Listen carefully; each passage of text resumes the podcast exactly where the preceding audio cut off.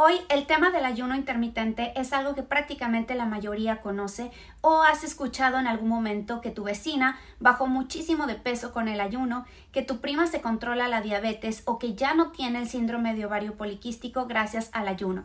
Pero también al menos en mi práctica como nutrióloga, vienen muchas mujeres que presentan desbalances hormonales, insomnio, taquicardias, problemas de tiroides y le atribuyen mucho al ayuno intermitente.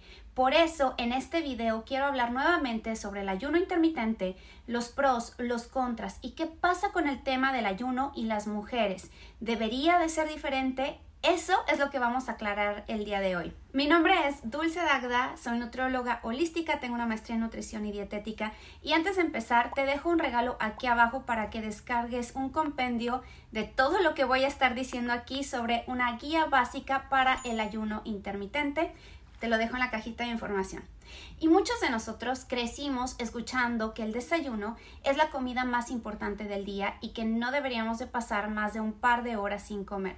Pero hoy en día ya sabemos y hemos escuchado una y otra vez y por todas partes que en realidad ayunar tiene muchos beneficios. ¿Y qué es el ayuno? Bueno, es cualquier periodo de tiempo en el que se abstiene de comer, en el que simplemente no comes. La variación más popular del ayuno intermitente es 16 horas y 8 horas de comida, o sea, dejas de comer durante 16 horas al día y luego comes todas tus comidas dentro de una ventana de 8 horas. Por ejemplo, si comes tu última comida a las 6 de la tarde, tu primera comida al día siguiente no será hasta las 10 de la mañana. También existe el ayuno en días alternos, el ayuno 5-2, que dejas de comer un día completo, el de 24 horas, el de 36. No entiendo todavía porque lo cuentan en pares, la verdad todavía no me lo explico. Yo creo que es por temas de practicidad, pero los propósitos de hoy no es profundizar en las sino que hablar del ayuno y las mujeres. Dentro de los beneficios encontramos los siguientes. Vas a regular tu azúcar en sangre, la insulina. Si tienes diabetes, por ejemplo, probablemente ya sepas lo importante que es regular tu azúcar en la sangre o prediabetes, pero esto es algo que debería de importarle a todos. La resistencia a la insulina ocurre cuando las células comienzan a resistir o ignorar la señal de la hormona insulina que está tratando de enviar. La forma en que se supone que funcionan cuando nuestro azúcar en la sangre aumenta, nuestro cuerpo produce insulina para transportar el azúcar a nuestras células. Y cuando funciona correctamente, esto permite que el azúcar en la sangre mantenga algo que se llama homeostasis, o sea, un balance. La razón por la que este mecanismo deja de funcionar es porque se usa en exceso. Al no comer durante periodos de tiempo, le estás dando a tu cuerpo un descanso de este ciclo de azúcar en sangre e insulina. Esto lo hará más sensible a la insulina, que trabaje mejor. Otro beneficio es que hay un aumento en la hormona de crecimiento. La hormona de crecimiento nos va a ayudar a la reproducción celular, a la regeneración de las mismas. Se produce de forma natural en el cuerpo, pero permanece activa en el torrente sanguíneo solo durante unos pocos minutos. Y esta hormona te ayuda a mantener, reconstruir tejidos, reparar tejidos saludables en el cerebro y los órganos, así como acelerar la reparación de lesiones, tejido muscular y también después de tu ejercicio. Beneficio 3 es la pérdida de grasa. La hormona de crecimiento humano también ayuda a la pérdida de grasa, pero hay otros aspectos del ayuno que también juegan un papel importante. Aunque se debate exactamente por qué el ayuno es tan exitoso en la pérdida de peso, si es simplemente porque comemos menos calorías, que te da la opción de comer menos calorías, el ayuno no solo ha demostrado ayudar a la pérdida de peso, sino que también ayuda a mantener tu masa muscular por esta cuestión de la hormona de crecimiento. El beneficio número 4 es que aumenta la autofagia que lleva a una disminución del riesgo de enfermedades y un aumento de la longevidad. La autofagia es la forma en que el cuerpo limpia las células dañadas para regenerar nuevas células saludables. Elimina proteínas tóxicas de las células que se atribuyen a enfermedades como Alzheimer, Parkinson y cáncer. Número 5, mejora la digestión. Este es bastante directo, si no estás consumiendo nada, no hay nada que digerir. Es un poco similar a lo que sucede con la insulina. El ayuno le da un descanso a tu cuerpo. Ahora, si es tan bueno, ¿por qué no deberíamos de practicarlo todos y todas de la misma manera? El problema de la sociedad de hoy es que tenemos ese pensamiento de que si algo es bueno, más va a ser mejor. Existen algunos estudios que han encontrado que las mujeres pueden experimentar cambios hormonales más significativos en respuesta al ayuno intermitente en comparación con los hombres. Por ejemplo, un estudio publicado en la revista Obesity en 2013 sugirió que el ayuno puede afectar negativamente la función menstrual en mujeres. Otro estudio publicado en la revista Cell Metabolism en 2016 encontró que las mujeres pueden experimentar una respuesta de estrés metabólico después de muchas horas de ayuno. Ahora, es importante que cuando citemos estudios no seamos tan deterministas. Hay que revisarlos, leerlos con calma y llegar a nuestras propias conclusiones y tomar en cuenta ambas versiones, tanto los pros como los contras. Por ejemplo, contra número uno, que estresa el cuerpo. No se puede negar que el ayuno es un estrés para el cuerpo, pero el estrés no siempre es malo. El ejercicio es un factor estresante y los cortos periodos de estrés como este son beneficiosos, es estrés hormético. Otro contra, puede causar deficiencias nutricionales, porque la cuestión es que comes hasta la saciedad, pero hay algunas variaciones y algunas veces que no comes lo suficiente y te pueden faltar nutrientes.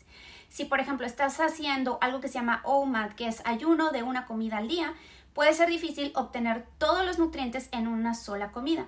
A corto plazo esto no es tan preocupante porque te va a ayudar a disminuir de peso o de grasa, pero se puede acumular esas deficiencias y con el tiempo te puedes descontrolar a nivel hormonal, ralentizar tu metabolismo, dado que se ve afectada la tiroides y simplemente traerte consecuencias de salud.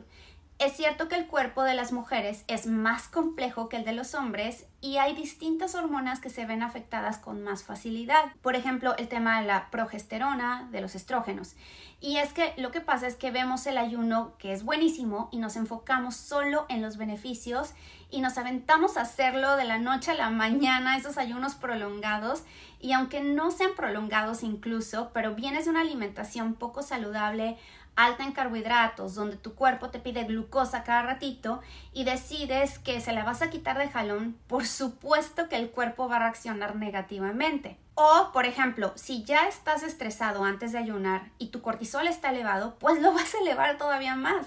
Entonces el ayuno podría estar agregando demasiado a este vaso que ya está lleno y se puede derramar. Recuerda que los estresores no son malos, pero debe de ser controlados, si no pueden ser contraproducentes. Ahora, ¿cuál sería mi consejo para las mujeres que desean ayunar? Pon mucha atención. Si estás en edad reproductiva, es decir, tienes tu periodo menstrual, que ayunes en la etapa folicular, o sea, un día después de tu último día de sangrado hasta un día antes de tu ovulación.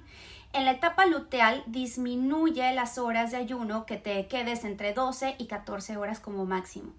Y si estás en menopausia, puedes seguir el ciclo de la luna, puedes comenzar durante luna nueva o simplemente el día 1 del mes para que lleves un control y sea más fácil. Y esta sería mi lista de tips generales que me funcionan tanto a mí como a mis pacientes mujeres. Número 1, que si nunca has ayunado, empieces solamente con 12 horas. Es algo fácil que cualquiera puede hacer y la mayoría debería de hacerlo. 14 horas como mucho y vayas aumentando hasta llegar a 16 horas en esta etapa. Si te va bien, podrías considerar 18 horas, pero no todos los días y puedes incluso alternar un día de 12, otro día de 16 y uno de 18, pero a no a todas las mujeres les va exactamente igual. Ve viendo y poniendo atención cómo te vas sintiendo tú. Hay mujeres que después de un periodo de adaptación hacen ayunos de una vez por semana de 24 horas y el resto se quedan con 12 o 14 o incluso 16 horas. Claro, depende de cada una. Mi siguiente tip es bajar la ingesta de carbohidratos también. Te va a ayudar a no sentirte mareada, cansada y regular tus niveles de glucosa e insulina más rápidamente y puedas llevar el ayuno con más facilidad. Otro tip es beber suficiente agua con sal y limón que no rompe el ayuno. Si vas a hacer ejercicio, ve probando con caminatas antes de aventarte si nunca lo has hecho en ayunas como ejercicio de fuerza o ejercicio de cardio intenso. Siguiente tip, el café o té negro siempre ayuda, pero puede ser un estresor extra, así que puedes empezar agregando un poquito de aceite de oliva o aceite MST o leche de coco, que técnicamente rompe el ayuno, pero no tienes ningún impacto a nivel glucosa ni insulina y te va a ayudar a generar cetonas que apoyan a no sentirte mal y no tener hambre. Asegúrate también de dormir lo suficiente de 7 a 8 horas. Otro tip es que lo hagas poco a poco y con la mentalidad de que es para promover la regeneración celular, la autofagia, por sentirte mejor, no por restringir calorías. Que no es que esté mal, a veces es más fácil cortar calorías para bajar de peso de esta forma, pero ojo en aquellas chicas que ya traen un desorden alimenticio, hay que tratarlo antes.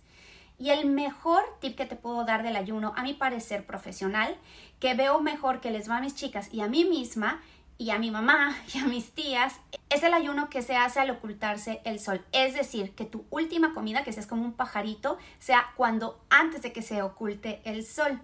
Así le estás diciendo a tu cuerpo que ya tiene que dejar de digerir, que empiece a generar melatonina, vas a descansar, dormir mejor, generas autofagia, hormona de crecimiento, te vas a sentir con más energía por la mañana. Por ejemplo, deja de cenar a las 5 de la tarde y al otro día empiezas a desayunar ya cuentas si son 12, 14 o 16 horas. Yo, yo lo que hago es dejar de comer a las 5 o 6 de la tarde y desayuno a las 9 de la mañana. Hago ejercicio antes, me tomo mi café, me voy al gimnasio, regreso y ya desayuno y alimento a mi cuerpo nuevamente y me siento sensacional. Ahora, eso es lo que me funciona a mí, pero yo ya te di todos los tips y puedes ir probando con cada uno de ellos, puedes ir probando si te quedan a ti 12 horas, checa también tu ciclo menstrual. Algo bien importante es que si en este momento tienes desbalances hormonales, que los trates antes de empezar el ayuno intermitente, porque puede ser más estresor y te pueden desbalancear todavía más tus hormonas de lo que ya están. Si traes tu libreta y empezaste a tomar notas y hablé demasiado rápido y dices, quería tomar todas las notas, claro que puedes ver este video mil veces más, pero también no te preocupes que ya hice una guía para ti en un documento que puedes descargar en una hoja que te dejo aquí abajo, que es una guía básica para el ayuno intermitente en mujeres. La puedes descargar y la puedes compartir con quien tú quieras, también puedes compartir este canal. Déjame saber por favor aquí abajo en los comentarios de qué otro tema te gustaría que platicáramos. Dime cómo es que tú haces el ayuno intermitente, para empezar si has haces o no haces ayuno intermitente, si estás interesada. Sígueme a través de mi podcast que es La Dulce Vida Saludable, a través de todas las redes sociales y nos vemos la próxima vez. Bye.